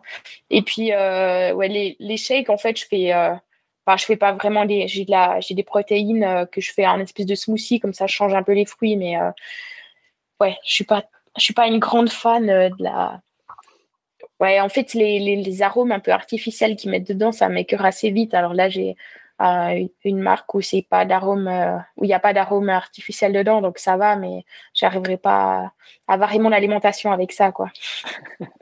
Bon l'essentiel c'est que tu apportes suffisamment de nutriments. C'est vrai que si tu es attaché au, goût aux saveurs et aux sensations quand tu manges euh, c'est il faut euh, il faut varier il faut cuisiner soi-même en général. À moins que tu aies un chef à la maison qui te prépare à manger mais ça c'est plus compliqué à avoir j'ai pas cette chance là non ça va ça va. J'ai de l'aide quand même moi, je voulais revenir sur un point aussi que tu as très rapidement abordé tout à l'heure, c'est que tu nous dis euh, en décembre, tu finis tes études et tu, vois, tu vas pouvoir bosser à 40%, donc euh, à mi-temps. Euh, je, me posais la question justement sur la partie financement, sur la partie vie en termes de, de sportifs de haut niveau, parce que bah, le cross triathlon est, est, pas encore un sport olympique. Est-ce que est-ce qu'il y a, vous arrivez quand même à vous en sortir euh, en, et est-ce que tu arrives à vivre de ce sport ou du moins est-ce que tu projettes de pouvoir vivre de ce sport ou est-ce que c'est euh, la raison pour laquelle justement tu, gardes un emploi euh, minimum à, 40% euh, oui, alors je pense que c'est vrai qu'en en Suisse, de, vivre de son sport, c'est pas quelque chose de, de facile. Après, euh, c'est faisable. Euh, mais enfin après je voulais toujours euh, si j'ai fait toutes ces études là c'est quand même pour euh, parce que j'aime le, métier que, que je vais faire et puis pour moi c'est important justement de finir les études et puis de de, travailler au moins un moment d'exercer et puis aussi pour la pour la tête de ne pas avoir que le sport tout le temps de, justement de, changer après moi en physio euh, j'aime pas particulièrement avoir des sportifs. Enfin, j'ai pas choisi ce métier-là pour travailler avec des sportifs. C'est plus ouais, pour, pour d'autres aspects la, de la profession. Mais bah, du coup, un, des ouais, une, des explications pourquoi est-ce que je vais travailler à 40%, c'est juste par, ouais, par passion et puis parce que j'aime le, le, métier que, que je fais. Et, et après, bah, d'un point de vue euh, financier, quand même, d'avoir un revenu stable, un revenu, un revenu, fixe à 40%, ça, ça enlève quand même une, une, une charge un peu mentale. Euh, si, si, je devais compter uniquement, par exemple, sur les price money ou sur des choses comme ça, euh, c'est vrai qu'après, on a aussi la pression pour aller aux courses et puis d'être sûr de devoir faire des résultats pour pouvoir vivre. ouais, du coup, c'était, c'est aussi pour ça, d'un point de vue financier, je pourrais pas ne pas travailler ça c'est clair. Euh, et après, bah, euh, le reste, le, 60%, euh, c'est vrai que j'arrive à, avoir un, petit salaire avec, avec mes sponsors. Donc, ouais, j'ai vraiment de la chance d'avoir plusieurs sponsors qui croient en ce que je fais. Après, derrière, il y a il y a beaucoup de, de, travail. Et puis là, si j'arrive à pouvoir faire ça, ça fait quand même plusieurs années que, que j'entretiens ça, que, que, que j'ai des bonnes personnes qui m'entourent pour me donner des conseils et puis qui, qui m'aident à, à, fournir aux sponsors des, des prestations de, de, qualité, du contenu photo de, de qualité, des, ouais, s'ils veulent des vidéos, via des, des, conférences dans les entreprises. Donc, euh, c'est aussi tout ça que je fais un peu à côté des études. Et puis, euh, je pense que c'était aussi pour ça où, où cette année Là, c'était un peu en denti parce que bah, je préparais euh, la, saison prochaine où on a dû fournir un peu plus aux, sponsors euh, pour, euh, pour l'année prochaine. Parce que de l'autre côté, ils me donneraient aussi plus pour, ouais, à partir de ma, à partir de 2023 pour ma première saison professionnelle. Donc, ouais, c'était aussi quelque chose où, enfin, c'est tout un travail qu'on a dû faire en, en, amont et puis qui est, qui est clairement pas, pas négligeable si on veut vouloir vivre de son sport. Tu vois, ça aussi, c'est un point qui est hyper important et c'est un, un, vrai métier en soi. Tu, tu, as un, bah, tu as un manager pour qui te suit ou une manager qui te suit ou tu fais ça toi-même seul non, alors en fait, j'ai, ça fait deux ou trois ans que je travaille avec eux. C'est 360 euh, degrés. Euh, c'est une entreprise euh, où justement il y a plusieurs photographes et puis normalement ils travaillent plutôt pour ouais, pour d'autres entreprises pour faire du, du contenu médiatique. Mais bah, après ils ont une petite une petite équipe de, de sportifs où ils nous, ils nous soutiennent et puis qui nous aident et ils nous donnent des des conseils. Alors après oui, c'est un, petit budget pour, euh, pour pouvoir compter sur, euh, sur leur aide, mais euh, clairement, le travail qu'ils nous font, et c'est ouais, ils font bonne partie pour, pour du bénévolat parce que c'est des anciens sportifs. Et puis, bah, bah pour nous, c'est vraiment une chance d'avoir ces avis-là parce que clairement, enfin, moi, j'ai pas fait d'études dans le, dans le management et puis je suis pas ouais, je suis pas une adepte des, des, des, réseaux. Enfin, je passe pas mon temps libre à chercher comment avoir le plus de, de followers, quoi. Donc, euh, c'est vrai que c'est toutes des petites choses où, où, on doit apprendre. Où finalement, on entend beaucoup de sportifs qui disent ah mais moi j'aime pas faire, euh, j'aime pas être pris en photo. Euh, enfin, je veux dire quand j'étais petite, je détestais que ma maman me prenne en photo. mais bah, à un moment donné, c'est un, un, choix aussi que si on a envie de, de vivre de son sport, il y a aussi ce travail-là à faire et puis que c'est pas parce que parce qu'on n'aime pas qu'il faut ne pas le faire. C'est aussi ça où en fait il y a, oui, il y a les résultats, il y a les performances, il y a ce qu'on fait, mais de l'autre côté, il faut aussi en guillemets apprendre, euh, apprendre à se vendre et puis euh, avoir ce côté-là professionnel. Et puis c'est ça qui fait la, la différence. Et je pense que c'est aussi ça qui fait que certaines entreprises elles décident de de soutenir un athlète plutôt plutôt qu'un autre. Ça peut être un athlète qui envoie un peu plus de nouvelles, euh, qui, qui, qui fait des ouais, des petites réunions à la fin d'une année avec euh, avec les sponsors pour les remercier, ou bien qui envoie un peu ouais qui envoie plus de mails, qui envoie plus de contenu euh, médiatique. Et euh, ouais, je pense que c'est toutes des petites choses qui qui font le ouais, qui, qui pèsent dans, dans, dans, la balance si on veut pouvoir qui, si on veut pouvoir avoir des, des sponsors. Donc, c'est cette agence de com qui fait un peu office de manager pour toi, parce que c'est eux qui vont te trouver les sponsors? Non, alors en fait, eux, ils m'aident. Euh, en fait, je peux leur demander ce que j'ai envie, mais moi, ils m'aident pour faire le, le, dossier sponsoring, où en fait, ils me font un, un, un, contenu visuel où moi, je donne tous les textes, je choisis les photos, mais eux, ils font toute la, toute la mise en page avec euh, quelque chose C'est plus une, une, une, agence RP, entre guillemets, euh, mais après, c'est à toi d'aller chercher tes, tes sponsors. Oui, en fait, si j'avais envie, je pourrais leur demander d'aller me chercher les sponsors. Après, c'est sûr que si on demande ça, ils prennent aussi une commission dessus. Ils prennent une commission, bien sûr. Exact, ce qui est totalement, totalement normal. Mais euh, c'est vrai que pour moi, c'est aussi, enfin, j'ai toujours eu envie d'aller, moi, vers les sponsors. Je trouve que ça fait partie du métier, ça fait partie de, de cette organisation qu'on doit avoir comme, euh, comme, euh, comme on parlait avant, ou bien de l'école de vie qu'est le sport. C'est vrai que ça nous apprend plein de choses. Et puis, et d'un point de vue administratif, on apprend aussi beaucoup beaucoup quand, quand, on doit aller euh, justement aller vers des directeurs d'entreprise, euh, se présenter, savoir quoi dire, euh, savoir qu'est-ce qu'on va pouvoir leur proposer en, en, échange de leur contribution financière. Et mais oui, après moi j'ai toujours voulu vraiment garder ce côté-là de que ce soit moi qui fasse, qui envoie tous les dossiers chaque année, que j'envoie moi les, les, cartes de, de remerciement. Et puis bah, après la, la, la, boîte de, de com qui m'aide, par exemple, on fixe quelques quelques jours dans l'année où là, euh, on va faire un shooting photo et puis euh, je prends les, enfin c'est moi qui choisis les différents sponsors que j'ai envie de mettre en avant sur euh, sur le shoot et puis après ils m'envoient les liens photos et après moi je, je les envoie aux différents sponsors. Ok. Tu parlais tout à l'heure des, des primes qui étaient moins taxées en Europe par rapport aux États-Unis, du coup. Euh, qui est un petit détail que je que j'ignorais complètement d'ailleurs. Euh, si tu compares les primes sur Xterra versus euh, Cross ou versus la route, il y a des différences importantes? Ah, je pense qu'on se sort bien en Xterra.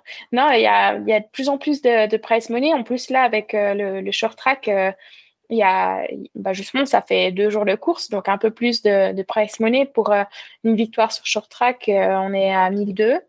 Et puis euh, sur une, victoire sur un, sur un long, ça dépend des, des longs que c'est, mais ça peut aller ouais, jusqu'à sur si c'est pas une coupe d'Europe, donc si c'est une des manches principales du, du circuit, sans que ce soit un championnat, on monte à 2002. Et puis, euh, et après, sur euh, les championnats d'Europe, il me semble que la victoire, elle est à 7000. Et puis, 25 euh, 000 sur une, sur, pour le champion du monde. et puis après, il y a encore des primes pour, bah là, cette année, pour celui qui gagnait le, le, la série mondiale pour les short track.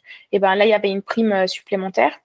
Et puis, et après, sur le cross triathlon, c'est les mêmes primes que pour la course. Et, hum, et puis, euh, bah, c'est vrai que quand on regarde par rapport au triathlon sur route, je pense que je pense qu'on a, on quand même des, bonnes primes. Après, de là, euh, de là en vivre, ça dépend de, où on vit, je pense. Mais euh, bah après, c'est vrai que quand pour la finale qui était qui était à ouais jusqu'à maintenant, ils enlevaient 30% si on n'avait pas un compte aux États-Unis. Donc, ce qui était le cas pour les Européens. Et là, ils enlevaient 30%. Après, si c'est vrai qu'avec toutes les primes, enfin, en tout cas pour, euh, pour ma part, il euh, faut quand même les. Enfin, on, on, on doit les, les déduire, euh, enfin, les, les, déclarer pour les, impôts. Les, voilà, exactement, les déclarer pour les impôts. Donc, on a quand même une taxe dessus. Ça dépend quel montant on arrive à la fin de l'année, mais on n'est jamais à 30% en moins. Donc, donc clairement, c'est. Ouais, maintenant pour nous, c'est bien. 25 000 euros, on va pas cracher dessus, hein, c'est pas mal, mais je veux dire, pour un champion du monde. Euh, regarde un petit peu euh, ce que tu gagnes. Alors, j'ai pas les montants exacts en tête, hein, mais euh, regarde ce que tu gagnes quand, quand tu, je sais pas, tu, tu gagnes le Tour de France, ce qui est un peu l'équivalent du, tu vois. Ouais, on, reste sur le. Je disais que c'était bien, mais pour le monde du triathlon, quoi. bah, ouais, quand tu gagnes Hawaï, tu t'es pas à 25 000, t'es bien au-dessus, quoi. Donc, je sais pas si euh, effectivement, euh, déjà, tu as l'incertitude d'être sûr de gagner une course parce qu'on pourrait se dire, bon, allez, euh, 1200 ou 2200 ou 3000 euh, sur sur des courses entre guillemets qui soient pas les championnats d'Europe ou les championnats du monde, ça n'empêche que tu vas pas en faire tous les week-ends. Et même si tu en fais tous les week-ends, c'est pas dit que tu les gagnes. Donc, même si tu en gagnes une, il faut que tu en gagnes au moins une par mois, quoi. Tu vois. C'est ça. donc, tu vois que pas une par mois, donc, pas, pas assuré. En tout cas, pas, pas uniquement ça. C'est un peu, un peu l'argent de poche. C'est un peu de Enfin, j'imagine, je pense pas qu'il y ait beaucoup d'athlètes euh, en triathlon et, en, et encore plus en cross qui, euh, qui se disent je vais vivre des prize money. Non, non, alors clairement, je pense que les, les prize money, euh, quand, comme vous dites, on n'arrive pas à en, vivre. En fait, si on fait une bonne saison, et ben du coup, on peut mettre un peu de côté pour, pour l'année suivante, mais personnellement, moi, je compte pas sur les price money pour, pour vivre et puis pour faire mon, mon, budget. Pour moi, c'est bonus. Et puis, je trouve qu'aussi, ça enlève un peu le. Enfin, c'est pas très sain, en fait, de de, de faire son budget en, en, prévoyant le nombre de courses qu'on va gagner parce qu'on peut être blessé mhm. en début de saison et au final faire euh, zéro course ou bien avoir des hauts et des mhm. bas et puis une année on fait une super saison et l'année d'après on fait rien du tout. Enfin, je trouve que euh, les, les, price money ça doit rester euh, ouais ça doit rester le, le, le, petit plus mais que ça, ça doit pas être notre motivation à faire la course. Mhm. C'est un, peu comme le sales qui a ses, son, son, salaire variable en fonction de ses objectifs finalement.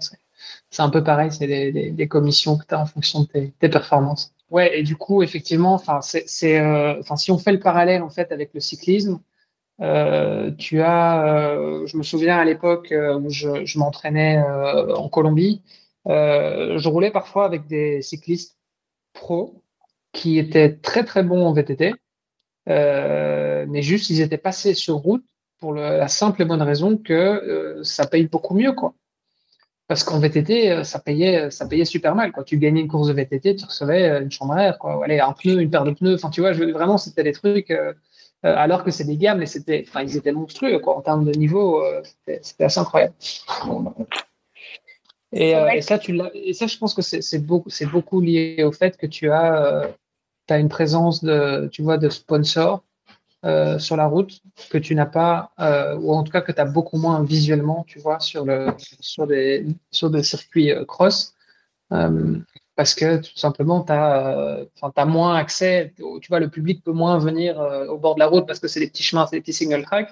là où, tu sais, je sais pas, typiquement, tu regardes une étape du Tour de France, bah, ouais, le nombre de supporters que tu as euh, au mètre carré et le nombre de visibilité aussi, parce que tu peux, tu as un hélicoptère qui filme, tu vois, avec des, ou des drones euh, qui filment par au-dessus et tu vois les sponsors. tu vois, c'est ça aussi, hein, finalement, les sponsors, ils payent pour ça. Ils payent pour de la visibilité. Et je crois que c'est la visibilité que tu peux beaucoup moins donner euh, en cross que sur route. Mhm.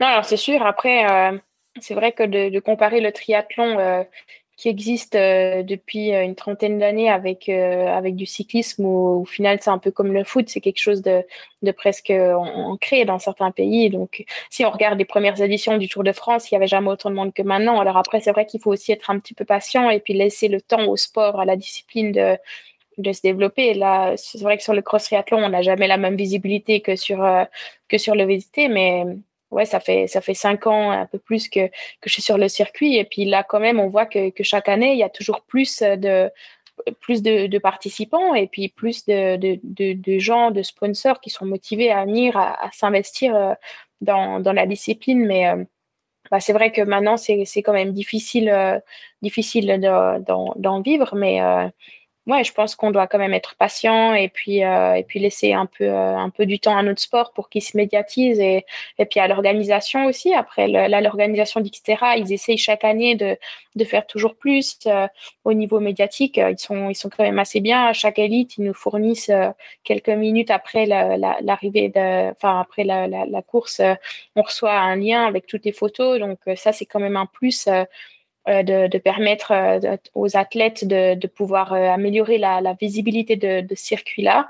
Et puis, et puis après, ben, là, depuis cette année, ils ont fait le, le circuit du short track où à chaque fois c'est filmé, diffusé en direct, où, où, finalement ceux qui ont les abos sur Triathlon TV, ils peuvent suivre nos courses aussi. Donc ça c'est quand même un plus. Donc on, on voit que ça reste pas un peu en, enfin que le, le côté médiatique il reste pas en stand-by. Ils ont cette volonté de de s'agrandir. Et puis pour l'année prochaine, il y a plein de nouveaux projets. Il y aura des, des nouveaux short tracks, il y aura il y aura euh, un, nouveau circuit sur la, distance reine où, finalement ce sera beaucoup plus clair aussi pour les élites, les price money qu'il y aura, lesquelles sont vraiment importantes, où jusqu'à là c'était toujours un petit peu flou, où au final on retrouvait des, enfin il y avait quelques courses où on retrouvait tous les élites, mais pas sur toutes les courses. Alors là ils ont aussi cette envie-là qui a un, un, niveau assez euh, assez dense sur euh, sur toutes les courses principales où est-ce qu'il y a de l'argent, et puis que les autres euh, où c'est un petit peu moins important, bah, au final, il n'y a pas de départ élite, c'est seulement pour les age groups. Et puis, bah, de, essayer un peu justement de, de, de, de se médiatiser, de se démarquer, et puis qu'on se fabrique un peu notre, propre image. Ouais, c'est sûr. Bah, c'est une tendance générale. Hein. Euh, la Super League, pareil, hein, ça, Mhm. C'est aussi des formats beaucoup plus télévisés, télévisables. Mhm. voilà, parce que c'est plus long. Alors bon, il y en a quelques-uns, je pense, qui ont passé nuit blanche ce week-end parce que euh, parce qu'il y avait les championnats du monde à Hawaï et qu'avec le décalage, bah, forcément, c'était pas la nuit pour nous. Euh, enfin, pour nous qui sommes en Europe, en tout cas, euh, on a des auditeurs un, petit peu partout dans le monde. Et, surtout il y avait les femmes et les hommes après, et pas, et pas tout en même temps. Ouais, exactement. Donc ça faisait deux nuits blanches. donc bon, il y en a, il y en a quelques-uns qui se tapent, qui se tapent, tu vois, 10 heures à suivre un stream. Euh, c'est pas le cas de tout le monde c'est clair que des, formats style euh, Super League, je crois que ça, ça aide beaucoup aussi. Et euh, pareil, les short track dont tu parlais tout à l'heure, bah, pareil, c'est aussi dans ce, c'est aussi dans cet esprit-là. Donc on voit bien que ça, le triathlon clairement euh, est, en pleine croissance, ça c'est sûr. Il y a de plus en plus de, de, de gens qui s'y mettent et, et, je pense que le cross aussi, il y a encore un énorme potentiel là-dedans. Mm-hmm. D'ailleurs, on a eu, on en a déjà parlé un petit peu sur le podcast. C'est ça qu'on n'a pas mentionné les épisodes, mais euh, on, a eu celui de Florian Badou qui, euh, qui est l'organisateur du Xterra euh, Belgique. On a eu Francky Batelier qui était, ah, Manu, tu, me dis si je me trompe, mais champion du monde euh, Xterra. En, ouais, et champion d'Europe de l'année, 2008, je crois. Okay. Voilà, 2008. Je, tu, championnat d'Europe ou, ou les deux, les deux, les deux. Oui, c'est ça, les deux, ok, euh, les deux, donc voilà, Francky Batelier, euh, qui d'ailleurs, je pense, euh, commente les, a commenté les championnats du monde, etc., euh, pendant le live, il me semble, récemment. Je confirme. voilà, et, et, alors on a eu aussi Yvan Veloso, qui lui a fait pas mal d'Xterra, notamment au Brésil, et qui a été à Hawaï aussi plusieurs fois, il me semble, pour les pour les championnats du monde cross. Donc, euh, donc voilà, et ça fait, et puis bah, euh, voilà, maintenant on a donc euh, ça fait, et je pense qu'on va en avoir quelques-uns aussi, il y en a encore d'autres de prévus, donc on va essayer d'aborder de, de, plus en plus aussi cette discipline qui, qui monte. Euh, en tout cas, moi j'ai trouvé ça euh, super intéressant tout le, le, partage que tu pouvais faire justement sur euh, les à côté de l'entraînement, parce qu'il y a l'entraînement, il y a les compétitions, mais il y a aussi bah, tout ce qu'il faut faire à côté pour pouvoir mettre en place tout ça. On, a, on en a parlé, la partie professionnelle, la partie organisation du temps aussi, et puis bah, évidemment la, la, partie revenu. Toi, tu me disais en, début d'épisode que euh, bah, tu prévoyais de revenir aussi un petit peu sur le triathlon euh, de route. Euh, est-ce que tu, prévois de, switcher vers le triathlon de route ou de garder ça en complément et d'essayer d'avoir une double carrière en parallèle?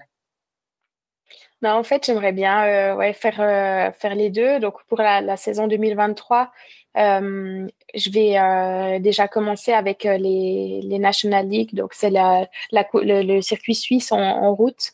Donc ça, c'est ce que j'aimerais faire l'année prochaine, déjà commencer avec ça, voir où est-ce que ça, si ça me permet d'avoir déjà des qualifications pour, pour des Coupes d'Europe. Et puis en début de saison, on a toujours aussi les, les tests internes, c'est des tests pour les, les cadres nationaux. Donc ça, j'y prendrai part également. Et puis, euh, et puis après, de, de, garder les courses principales sur l'Xterra. C'est vrai que j'aimerais pas tout de suite fermer la, la, la porte de, de. Euh, bon, déjà parce que j'adore ça, parce que l'ambiance est juste incroyable. Enfin, il y a comme cet esprit de famille dans, dans l'Xterra euh, euh, qu'on retrouve, euh, je pense, pas sur tous les circuits, et puis que où ça où ça me tient à cœur de, de continuer à, à concourir. Et puis euh, et puis après, il y a quand même des, des résultats qui, qui me manquent et puis que que, que j'aimerais bien avoir sur le, le circuit, etc. Et, et puis après, ben l'objectif qu'il y a sur ça, ce serait 2028, donc une qualification pour les, les Jeux de, de, Los Angeles sur route. Et puis, euh, donc, euh, d'ici là, euh, justement, c'est un, un, petit plan qu'on a mis en place d'essayer de, de, de, tout faire pour, pour y arriver. Et puis, bah, 2028, après, on, on verra peut-être que ma carrière sportive s'arrêtera là. Mais d'ici là, c'est le, enfin, le, le, but, c'est de mettre ouais, toutes, toutes les chances de mon côté pour, pour arriver à cet objectif-là. Tu disais, tu disais tout à l'heure que tu avais commencé l'athlétisme, et, enfin, que ce soit l'école ou l'athlétisme, tu n'étais pas très assidu. Euh, là, tu nous parles des JO 2028. Euh, euh, il y a eu, euh, il y a eu un déclic. Euh, il est, il est, il est arrivé comment ce déclic? C'est au moment où tu as vu tes performances, tu t'es dit en fait, euh, en fait, ça vaut la peine. Euh, je pense qu'il y avait déjà quand même une histoire que ma maman elle m'avait racontée. Une fois, je passais presque pas l'année, je crois. Et puis, et puis elle m'avait dit, ah, tu sais, Lohan, moi quand quand j'ai fait mes études, il y avait un prof qui m'a dit, tu vas jamais réussir de toute manière à avoir ton diplôme. Et puis, euh, elle était là, non, je veux la voir. Et puis, du coup, elle a, elle elle a, elle a bossé euh, comme jamais. Et puis, euh, au final, elle a, eu, elle a eu une mention à la fin de, de ses études. Et puis, moi, ça m'avait, ça m'avait beaucoup touché, marqué cette histoire-là. Et puis, et puis bah, au début, c'était un peu par mimétisme que justement que j'ai voulu aussi m'investir plus. Et puis, et puis aussi, je me suis dit, c'est pas parce que les autres ils croient pas en nous que qu'en fait, on ne peut pas y arriver. Et puis, bah, justement, je m'étais beaucoup plus investie, j'avais un objectif. Et quand j'avais fait mes premières études, euh, après, j'avais aussi euh, fini avec, euh, avec une mention. Et puis, bah, pour moi, c'était aussi assez significatif.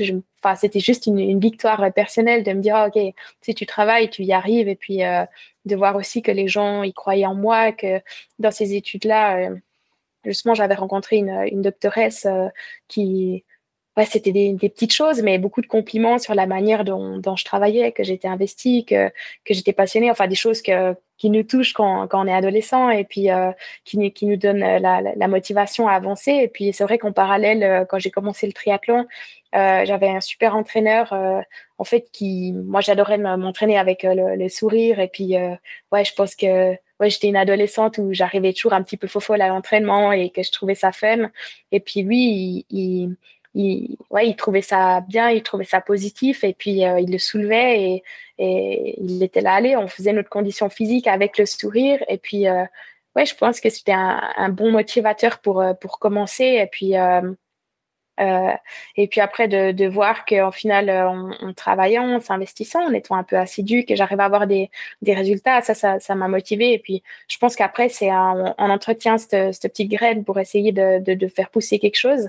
Et puis, euh, bah, c'est vrai qu'il y a, y a quand même un, enfin, un monde entre, entre la personne que je suis maintenant et puis euh, il y a y a dix ans en arrière où au final ouais, je voyais pas l'intérêt de travailler et puis je préférais faire des bricolages le soir plutôt que que de donner le maximum pour le test que j'avais le lendemain. Donc, euh, c'est vrai qu'il y a, il y a quand même, euh, ouais, il y a quand même deux mondes et puis euh, c'est un, cercle où, quand on a, quand on a goûté à la victoire, quand on a goûté à la bonne note ou à, soulever une banderole d'arrivée, et ben après, ça, nous procure des, émotions, je pense, qui, où après on a envie de les retrouver et puis une satisfaction aussi personnelle, vraiment que euh, quand, quand, on voit qu'on s'est fixé un objectif et puis qu'on a tout fait pour y arriver, même s'il y a, même s'il n'y a pas la bonne note, même s'il n'y a pas la victoire, et eh ben, on a justement ce sentiment d'avoir, d'avoir tout fait pour y arriver. Et puis, ça, je pense que c'est, que c'est quelque chose que, ouais, qu'on peut, qu'on peut pas nous retirer et puis qui, qui entretient la motivation et qui nous donne envie d'avoir d'autres objectifs comme ça. Mmh mmh c'est fou le pouvoir des, des mots, hein, comme quoi parfois des petits, euh, des, tu vois, des petits, euh, un, petit truc qu'on va dire à quelqu'un, ça va, ça va, ça va lui changer la vie. On ne s'en mhm. rend pas forcément compte, tu vois, mais juste le fait d'être parfois bah, bienveillant et de, de, tu vois, de, de faire un, un, petit compliment, euh, bah, ça peut, ça peut, ça peut changer une vie, quoi. Ouais, c'est vrai. Reste dans la tête. les... non, vrai. Ouais surtout de, chez les adolescents et puis oui, chez euh, les jeunes. Ouais, chez, les, chez les jeunes et puis c'est pour ça que je trouve que les les, les entraîneurs euh, qui, qui forment des que ce soit dans n'importe quel sport, mais quand tout d'un coup on, on, voit justement des, des entraîneurs qui sont passionnés et puis qui travaillent pas juste pour avoir la la, la gloire de, à travers leurs athlètes, mais qui, qui aiment juste le sport et puis qui travaillent pour le sport. Et puis euh, et qui sont, on voit qu'ils ont cette passion à transmettre aux jeunes. Et puis ça, je trouve que c'est, ouais, souvent on les remercie pas assez ces entraîneurs-là, mais je pense que ouais, aujourd'hui on peut, enfin tous les entraîneurs qui sont comme ça, je pense qu'ils se, ils se reconnaîtront, mais ouais, on peut, on peut les remercier parce que euh, ouais, tous les, je pense que si, vous posez des questions à, n'importe quelle élite, il, il, saura retrouver ces entraîneurs-là et puis ils vous diront que, ça, nous fait grandir et puis que justement que ça, aide à, trouver l'envie. Et puis, ouais, quand, on nous a transmis cette passion-là, et ben, ben après, c'est pour toute la vie. Puis c'est quelque chose qu'on a aussi, après, nous, personnellement, envie de, redonner à, à d'autres jeunes ou bien aux, personnes qu'on côtoie. Mmh, mmh. Ah, ça, ça me fait penser, ça me, ça me laisse croire que euh, après ta carrière de sportive, euh, peut-être que tu aimerais bien te mettre dans l'encadrement sportif, non? Pas forcément dans l'encadrement sportif, mais bon, là, j'ai déjà un peu un, pied dedans. Il y a quelques années, on m'a demandé d'être ambassadrice d'une association euh, qui, soutient le, le, sport-études. En fait, en, Suisse, euh, c'est vraiment difficile, le, sport-études. Il n'y a pas beaucoup d'aide. pour les, gymnases, euh, il, y a une mise enfin il y, a quelque chose qui est mis en place pour avoir euh, justement pour pouvoir faire son, bac euh, pour les pour les Français qui nous écoutent euh, en même temps que, les études. après, si on va à l'université, c'est plus facile d'avoir un aménagement qui est, mis en place. Mais par contre, si on veut faire en Suisse, on a beaucoup d'apprentissage. Enfin, c'est quelque chose qui est très reconnu, qui est valorisé, et puis que on, sait très bien former les, jeunes avec l'apprentissage mais par contre, euh, si on, veut faire, euh, bah, je ne sais pas si on, veut travailler dans, le commerce et puis du coup qu'on doit faire un, apprentissage, mais qu'à côté on a une carrière sportive, ben, en fait, il n'y a, a, rien qui est mis en place jusqu'à maintenant. Et euh, bah, du coup, il y a, cette association il y a, quelques années qui m'a demandé si je voulais être ambassadrice parce que par rapport à, mon, passé, en fait, j'avais fait un apprentissage, mais, en école, et j'avais pas eu d'aménagement. Et euh, il trouvait que c'était un, bel exemple, que j'aurais des, conseils à, donner un peu aux jeunes. Et puis, ben, eux, ils ont justement ce, rôle-là de, d'encadrer les jeunes et puis de, de faire un peu tout ce qu'il y a. Avant, tu disais que j'avais pas mal soulevé ce qu'il y avait à côté du, sport. Et puis, bah, c'est vrai que pour moi, c'est quelque chose qui est important et puis que souvent, on n'en parle pas forcément assez. Et puis, euh, on ne se rend pas compte de, la charge que ça peut euh, imposer euh, aux, jeunes ou aux élites. Et, euh, et puis c'est quelque chose qu'on ne nous prépare pas forcément. Tout d'un coup, du jour au lendemain, on se retrouve à devoir gérer plein de choses. Et puis, oui, ça, ça, tombe un peu comme ça. Et donc là, cette association, elle a pour but d'aller vers les, entreprises et puis déjà de leur demander s'ils ont envie d'encadrer un, un, jeune qui, qui fait du sport d'études. Euh, du, pardon, du, du, sport euh, d'élite. Et puis, euh, et puis après, ils vont aider aussi les, jeunes à trouver les arrangements avec la, direction des entreprises. Et puis, ils parlent aussi à, la famille de, ce qu'il faudra mettre en place et puis de, de, de l'importance qu'ils ont. Et puis, ils essayent un peu de, de mettre des liens entre tout ça pour que le jeune il ait un cadre qui soit, qui soit stable et puis propice à, à, ce qu'il puisse faire des, bonnes performances et puis qu'il ait des bonnes notes euh, à l'école. Et, c'est vrai que bah, je, suis, enfin, je suis super contente qu'ils aient mis ça en place. Et puis euh, et là, c'est quelque chose que pourquoi pas de, de m'investir un peu plus euh, après ma carrière. Comment s'appelle l'association? Ouais. L'association Cœur d'As. Cœur d'As, ok, super, c'est noté, on les salue. Aujourd'hui, je pense que clairement, on peut dire que tu es compétitive, tu te qualifierais de compétitive, j'imagine, non? Oui. oui, ok. euh, tu l'étais peut-être pas forcément euh, à l'époque. Si, pas du tout. C'est quelque, chose. Non, mais c'est. Euh, enfin, c'est marrant, ça soulève une question. Bon, on va pas rentrer dans un débat euh, philosophique, mais, mais, mais tu vois, est-ce que, enfin, du coup, on ne naît pas forcément compétitif, on peut le devenir. tu vois, parce que souvent on dit ouais, c'est dans, c'est dans ma personnalité, je suis quelqu'un de compétitif, tu vois. Euh, donc, est-ce que c'est quelque chose, bah voilà, ça fait partie de toi, tu es, comme ça, euh, c'est ta nature, ou bien est-ce que euh, c'est un truc qui vient aussi avec le temps? Et je pense qu'en fonction de tes, tu vois, en fonction de ton parcours, en fonction de, ce qui s'est passé aussi dans ta vie et tout ça, tu peux devenir compétitif ou non. Et je me reconnais un petit peu hein, dans ce que tu dis. je veux dire, moi à l'école, j'étais pas spécialement, enfin, je faisais le minimum pour passer mais je cherchais pas du tout, tu vois, aller chercher les mentions, la distinction, etc. C'était pas, c'était pas quelque chose qui me drivait. Euh, mais euh, mais bon, quand j'ai découvert le sport, bah, tu vois, je me suis découvert aussi et dans le monde professionnel aussi, tu vois, parce que bon, tu peux être aussi compétitif dans le monde professionnel, tu vois, où tu te dis, bah, j'ai toujours envie de, faire mieux et j'ai envie de, tu vois, d'évoluer. Et, euh, c'est quelque chose qui, je, pense, a changé aussi. Je, pense que je pourrais aussi dire que je suis plus compétitif aujourd'hui que ce que je ne l'étais il y a il y a 15 ans, il y a 20 ans. Euh, bon, même si je, je suis pas compétitif à ton niveau parce que voilà, je suis pas pro, mais je reste un, humble euh, athlète amateur, mais euh, euh, je, vois tout à fait ce que tu veux dire et je pense qu'on peut, on peut effectivement le devenir. Ouais, je pense que ça se cultive. Enfin, vraiment, la, la compétition, on n'a pas besoin d'être né compétitif pour, ouais, pour, pour être capable de, faire des courses et puis avoir cette envie-là de, gagner. Moi, quand j'étais quand j'étais petite, c'était mon frère et ma sœur qui faisaient des courses de VTT. Du coup, des fois, j'allais avec. Et puis, bah, au début, je faisais les, les, courses de VTT. Et puis, j'arrivais je sais pas, à 300 mètres de la ligne d'arrivée et je faisais coucou à ma maman. Des fois, je m'arrêtais ramasser des trucs par terre et puis ma maman elle m'a dit mais, pourquoi tu fais les courses si, euh, si tu nous fais coucou? Enfin, accélère un peu. À la fin, au moins, euh, je me faisais dépasser sur la ligne d'arrivée quoi et j'accélérais pas. Et puis, je trouvais plus, enfin, je trouvais ça plus marrant de, de dire coucou à maman et puis aux gens que, que, que de sprinter. Pour, enfin, je voyais pas l'intérêt en fait de me dépenser dans une course. Et puis euh, et puis euh, après, c'est marrant parce que c'est ça a un petit peu inversé les rôles. Mon frère et ma sœur, ils ont totalement arrêté la, la compétition. Et puis après, bah, c'est moi qui, qui suis qui suis venue. Mais ouais, le, VTT, j'avais arrêté parce que ça me faisait trop mal aux fesses. Et puis euh, et puis après, ça avait changé. Tout d'un coup, j'ai mes parents, ils m'avaient offert un, un nouveau VTT. Et je sais pas, ils m'avaient pris une lubie d'aller à l'école euh, à vélo avec mon, nouveau super vélo tous les jours. Je pense que j'avais, je sais pas, peut-être 13 ans ou un truc comme ça. Alors, chaque fois qu'il faisait beau, euh, je faisais une heure de vélo pour aller à l'école euh, avec mon nouveau vélo. Et puis, enfin, ouais, c'était des, petites choses comme ça. Mais euh, le, le, vélo fait pas tout, le matériel fait pas tout. Mais c'est vrai que quand tu as une nouvelle paire de chaussures ou un nouveau vélo, il n'y a rien à faire. C'est une belle motivation pour être entraîné. Ouais, ouais, quand es petit, ça fait tout. Hein. C'est que Moi, même quand je pense que même les, même les plus âgés, à mon avis, moi, ça marche encore. le podcast s'appelle Devenir triathlète. Il y a une question qu'on pose souvent à nos invités, c'est euh, comment devenir triathlète justement? Bah, pour toi, on va, on va la pimper un peu. Ce serait euh, comment devenir une cross triathlète?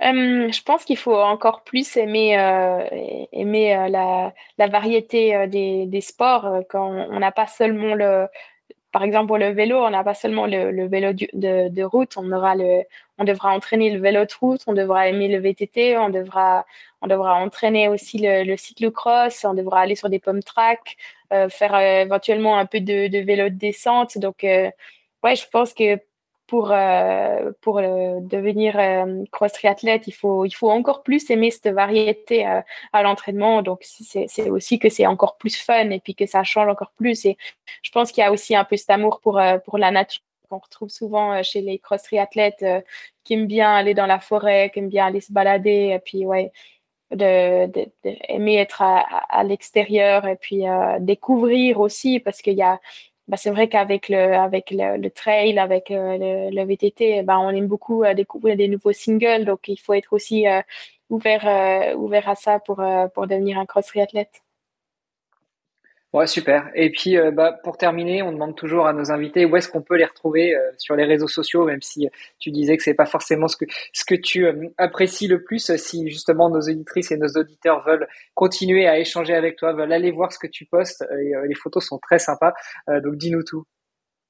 Non, alors c'est vrai que je prends pas un, plaisir à, passer euh, une heure sur les réseaux, mais, euh, mais par contre, c'est, quelque chose qui me tient à cœur quand même, euh, parce qu'il y a, y a plein de gens qui, qui me suivent et puis qui apprécient ça. Et puis, pour, enfin, même si je suis pas une fan des, des réseaux, je suis quand même contente de pouvoir partager ça avec des, des personnes qui m'ont toujours suivi. Et puis, je sais que, que pour eux, c'est aussi important que, que je raconte un petit peu ce que je fais. Donc, oui, j'ai les, les, comptes euh, un peu traditionnels, euh, Instagram, Facebook. Et puis, euh, et puis après, s'il y a des, des gens qui m'écrivent, je réponds volontiers. Et puis, ben, j'essaye un petit peu de, de, partager sur ces comptes mon, quotidien de, de sportive. Super. Eh ben, écoute, Lohan, merci beaucoup encore une fois pour, pour cet échange, pour tout ce partage, pour ce temps passé avec toi. On te souhaite une bonne continuation et puis nous, Olivier, on se retrouve la semaine prochaine pour de nouveaux épisodes. Yes, avec grand plaisir. Merci Lohan à toi, c'était super comme épisode et euh, bonne chance pour la suite. Bah, merci à vous et puis euh, je me réjouis de, de suivre vos futurs euh, podcasts. Merci d'avoir écouté cet épisode jusqu'au bout. N'oubliez pas de rejoindre notre groupe Facebook pour discuter avec les invités, commenter et poser vos questions. Et Olivier et moi, nous vous répondrons dans un prochain épisode. À la semaine prochaine. Salut les sportifs.